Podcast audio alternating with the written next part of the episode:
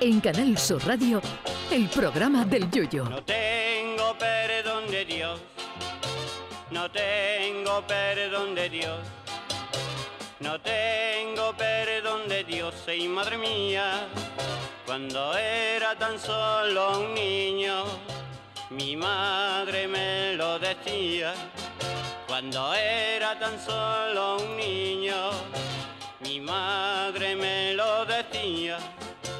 No tengo perdón de Dios, no tengo perdón de Dios, no tengo perdón de Dios. Perdóneme usted, madre mía.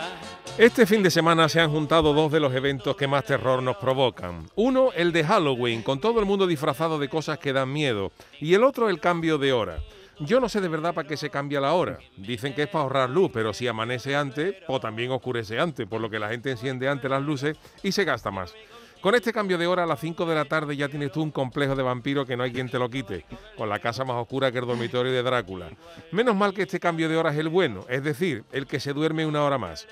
Bueno, esa teoría de que se duerme una hora más debería alguien de venir a mi casa y contársela a mis mellizos. Dice que este horario que tenemos es cosa de Franco, que admiraba tanto al gacho ese alemán del bigote que hasta nos puso su horario. Pero nosotros no deberíamos tener el horario de los alemanes, deberíamos tener el horario de Oriente, de donde vienen los Reyes Magos, que no trabajan más que un día al año y ya saben ustedes de qué manera y si hay que cambiar la hora, yo propongo que cada comunidad autónoma o incluso cada ciudad, al igual que se hace con los festivos de libre elección, pueda decidir cuándo se cambia la hora. Por ejemplo, en Cádiz, si en el Estadio Carranza el Cádiz le va ganando al Barcelona al descanso, pues a las 5 ya son las 6 y se acabó el partido, para sorpresa de los catalanes. Incluso estaría bien que cada persona, como ocurre con los días de asuntos propios, pudiera cambiar de hora a su libre antojo dos veces al año. Eso sería maravilloso para, para un tío de esos tan feos que cuando se afeita y se ve al espejo se ataca con la navaja en defensa propia. Que por una casualidad de la vida, pues va y liga ese día y acaba en la cama con una señora. Pues imagínense la ilusión que le hará a esa criatura que cuando lleva una hora en la cama puede decidir que a las tres son otra vez las dos y disfrutar de una hora extra de Kama Sutra. O imaginen que el gacho liga con dos tías a la vez y quiere hacer un trío. Pues al meterse en la cama dice que las dos son las tres y se acabó el problema.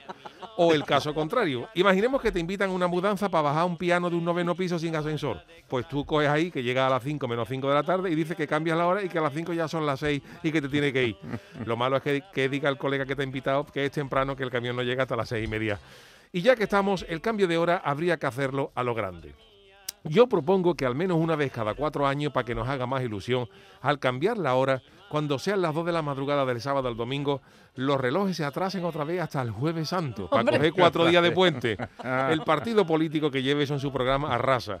También se podría hacer que a las 2 de la madrugada del sábado sea 1 de agosto, para empezar las vacaciones. Múltiples posibilidades lo que sea menos atrasar los relojes desde las 11 a las 10, que tendríamos que hacer dos programas y solo nos pagarían uno. Y con Halloween ya tenemos bastante susto. Ay, mi velero, velero mío. Canal Sur Radio. Llévame contigo. El programa del Yoyo.